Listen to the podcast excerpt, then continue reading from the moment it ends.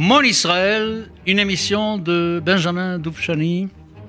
Nous sommes euh, aujourd'hui déjà à la 14e émission dans la série. 14, numéro 14. Je ne vais pas dépasser 50, n'ayez pas peur. Hein. Je crois qu'avec 50, on aura le temps de faire le tour de la question, la résurrection d'Israël racontée par moi subjectivement. Comment moi je vois la résurrection d'Israël. Alors évidemment, après m'être présenté, je vous ai fait tout un cours sur la vision du temps par la tradition juive, la, la vision des millénaires, surtout du sixième millénaire dans lequel nous vivons. Et puis ensuite, on a démarré avec l'expulsion des Juifs d'Espagne, que je considère comme le début de la résurrection d'Israël, parce que les Juifs qui étaient expulsés d'Espagne se sont dirigés par euh, le sud de l'Europe et par le nord de l'Afrique, et qui ont établi déjà à Tzfat, une ville miraculeuse où il y avait une communauté juive de 30 000 habitants. Je vous ai déjà raconté la semaine dernière et sur Tzfat comment était la communauté. Même pendant deux émissions, je parlais de Tzfat. Aujourd'hui, j'ai l'intention, aujourd'hui, j'ai l'intention de terminer avec le Hari et Tzfat et puis de continuer dans le chemin de cette résurrection, les gens qui ont joué des rôles très importants dans cette résurrection. Aujourd'hui, ça va être Shabbat Tzvi, après, ça sera Spinoza, etc. Le Becht, les, gras. Ne, croyez pas que je vais vous faire des cours sur Tzvi ou sur Spinoza, ce n'est pas le cas. Je les rappelle en passant, non pas en tant qu'historien, mais en tant que quelqu'un qui raconte son histoire et qui vous parle de cela et autour du feu, quoi, comme on dit, ou autour de la table, pas, pas, pas l'université, ça ne va pas être universitaire. Alors on peut dire que dès, dès l'expulsion des Juifs d'Espagne, on voit apparaître dans le monde juif des personnages qui veulent, qui se veulent porter un message de rédemption. On a l'impression qu'à partir de l'expulsion des Juifs d'Espagne, le, mal est trop fort, c'est fini, il y a une sorte de ras-le-bol d'être dispersé, ras-le-bol d'être en exil, on a une sorte d'envie très très forte de commencer un mouvement mais tout le monde est encore religieux, il n'y a pas encore de problème au niveau de la religion. Les problèmes au niveau de la religion, ça va commencer pas au XVIe siècle, mais au XVIIe avec Spinoza, avec Spinoza justement. D'ailleurs, c'est Spinoza et pas Spinoza, pour ceux qui ne le savent pas. Nous, nous avons par exemple, il y a un personnage qui s'appelle Rabbi Asher Lemlein, qui euh, se prend pour un, pour un délégué, un délégué divin en quelque sorte, et qui appelle, surtout dans le nord de l'Italie, qui va appeler toute la communauté à faire euh, des amendes honorables, de faire des retours très très forts, de faire des chouvas de façon absolument extraordinaire, en vue d'eux, en vue de la rédemption. Il y a un autre personnage très mystérieux, David Hareouveni. C'est un homme, il s'appelle David, et il dit qu'il appartient à la tribu des Réhouven. Il est prince de la maison royale de cette tribu des Réhouven.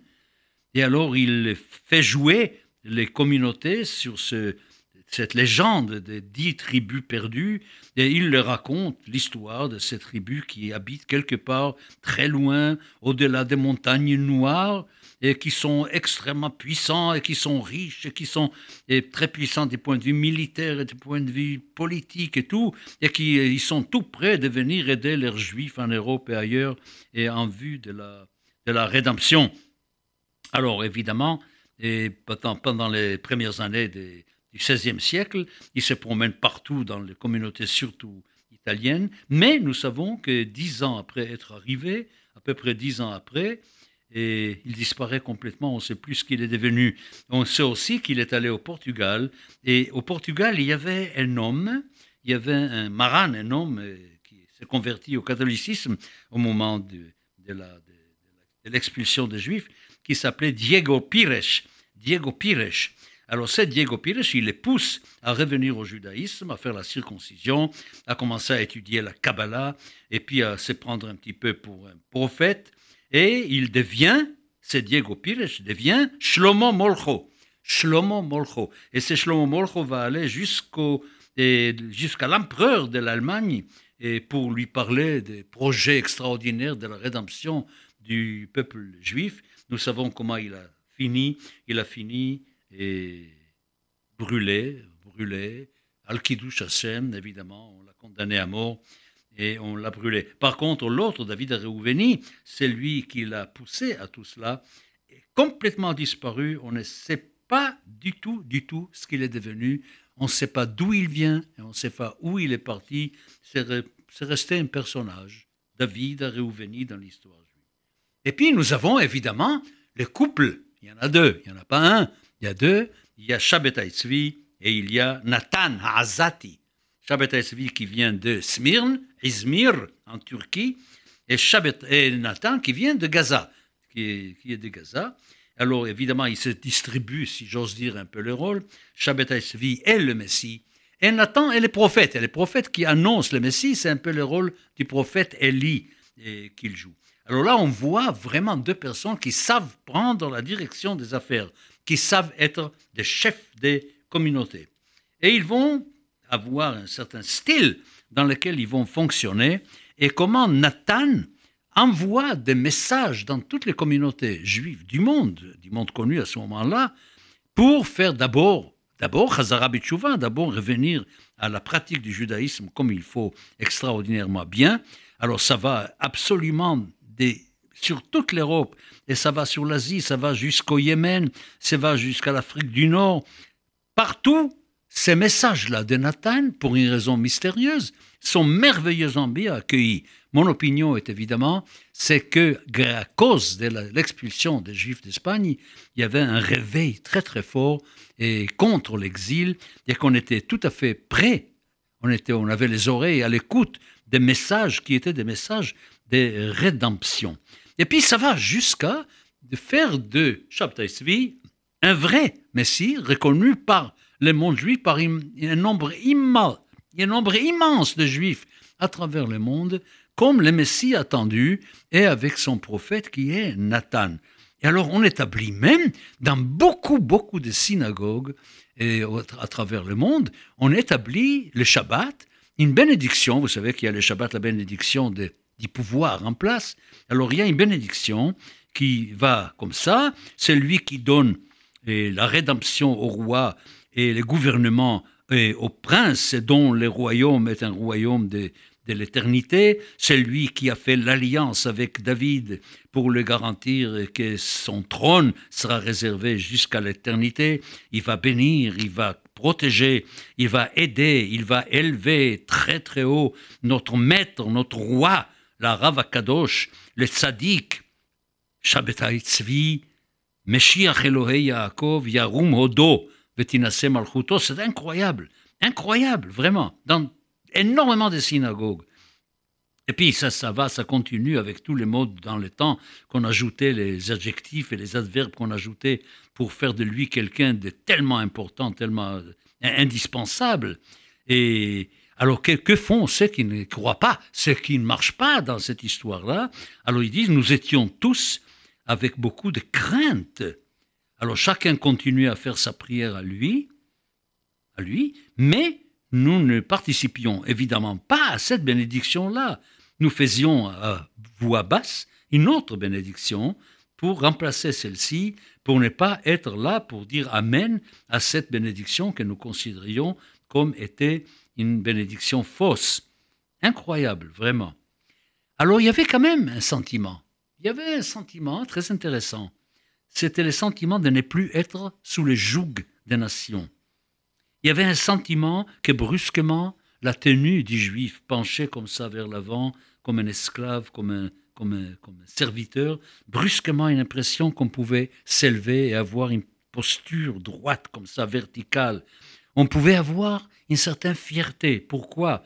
Voilà, l'avenir du judaïsme était garanti, le Messie était là, on pouvait absolument continuer à retrouver les temps anciens où nous étions libres, où nous n'étions pas sous le joug des autres, où nous, pouvions vraiment être comme cela. Et tout ça, ça a joué un rôle extraordinaire. C'est un message qui est arrivé à un bon moment où on l'attendait énormément, et c'est pour ça qu'il a eu absolument cette réussite extraordinaire. Et puis nous savons ce qui est arrivé, nous savons ce qui est arrivé, la déception terrible quand tout ça est tombé à l'eau, quand Shabbat devant le choix que le sultan lui a proposé, la mort ou la conversion à l'islam, il s'est converti à l'islam, ce qui n'a pas découragé tout le monde. Nous allons voir tout de suite que vraiment, il n'a pas découragé tout le monde. Alors, il y avait, vous voyez, il y avait pendant les temps, ces temps-là, il y avait cette baisse, ce sentiment de baisse des Juifs et cette volonté de s'élever, cette volonté de se mettre debout, se mettre debout. Eh bien, il faut dire une chose. Si je vous donne deux années, 1665 et 1666, ce sont deux années où les Juifs étaient heureux. Pendant ces deux années-là, ils étaient debout et ils sentaient que quelque chose d'absolument magnifique arrive, etc. Permettez-moi d'ouvrir une parenthèse concernant cela et de vous dire quelque chose. Il n'y a aucun doute la venue de Shabbatai et ces années passées avec cette croyance en Shabbatai Tzvi comme Messie a eu un rôle extrêmement important dans l'idéologie chassidique après avec le Becht. Il a réveillé, et ça fait partie du réveil du monde juif. Dans ce réveil, il y a aussi la création du mouvement chassidique comme faisant partie de ces réveils-là. On peut aller plus loin encore, plus loin encore.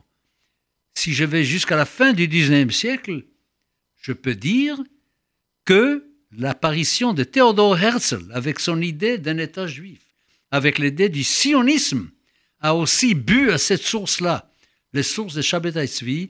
Et d'ailleurs, d'ailleurs, je peux vous signaler que dans le milieu orthodoxe juif, la réaction à l'arrivée de Théodore Herzl et l'arrivée du sionisme était exactement celle des non-croyants du temps de Shabbat Tzvi. On disait que Herzl était un nouveau Shabbat Tzvi, un nouveau faux Messie, un nouveau faux Messie, bien que nous nous trouvions dans une ambiance absolument différente.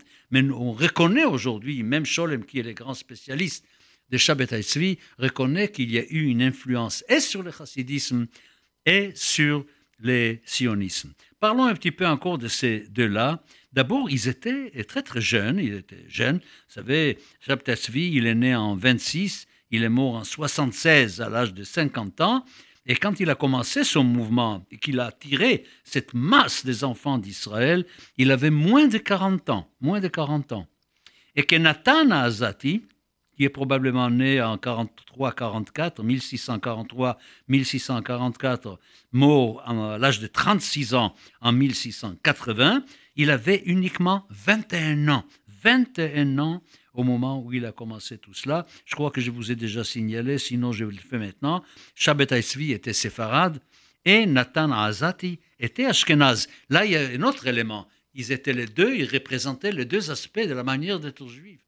Ce moment-là, la manière ashkenaz et la manière séfarade et l'influence a été forte, et dans les communautés ashkenazes et dans les communautés séfarades.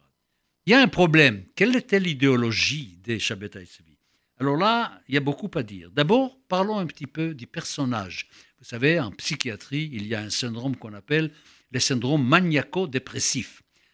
Parfois on est heureux, heureux, heureux, au-delà de tout ce qu'on peut imaginer, et par moments on est déprimé, déprimé, déprimé, au-delà de ce qu'on peut imaginer.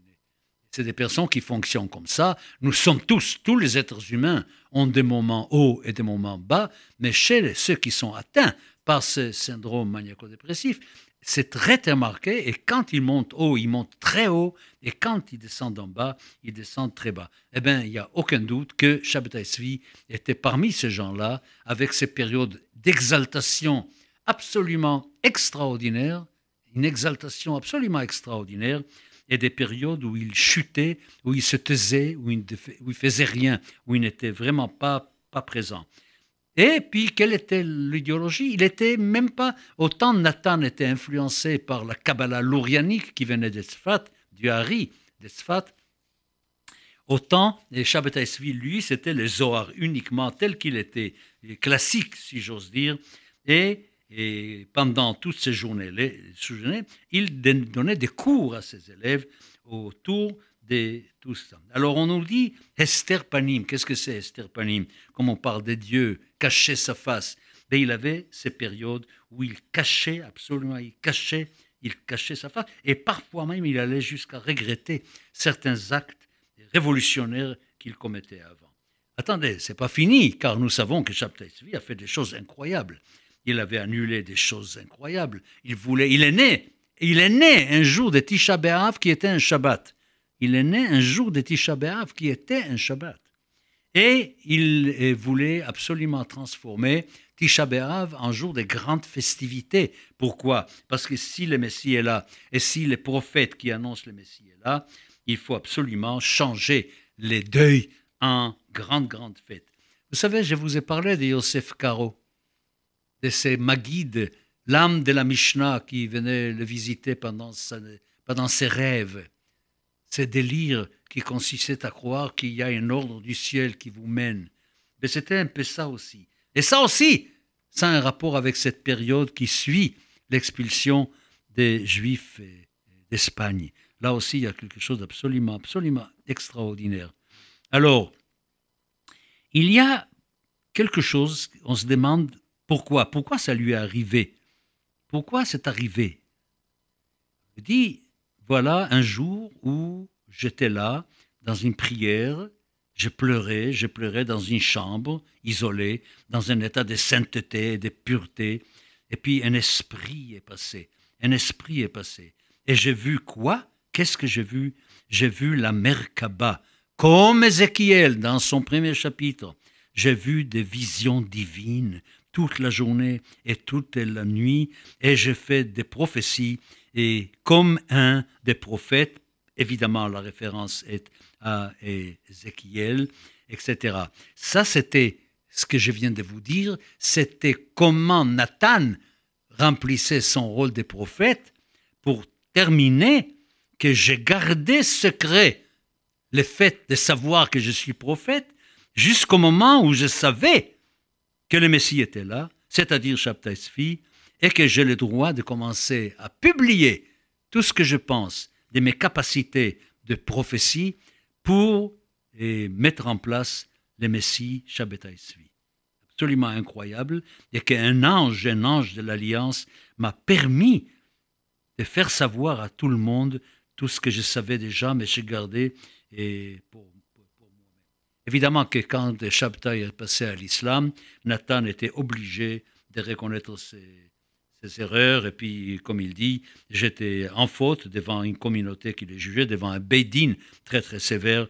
Il a dit, j'étais en faute et, et j'ai reconnu absolument et tout ce que les rabbins ont dit et tout ce que j'ai dit, les prophéties sur vie n'avaient absolument et aucun, aucune valeur, etc.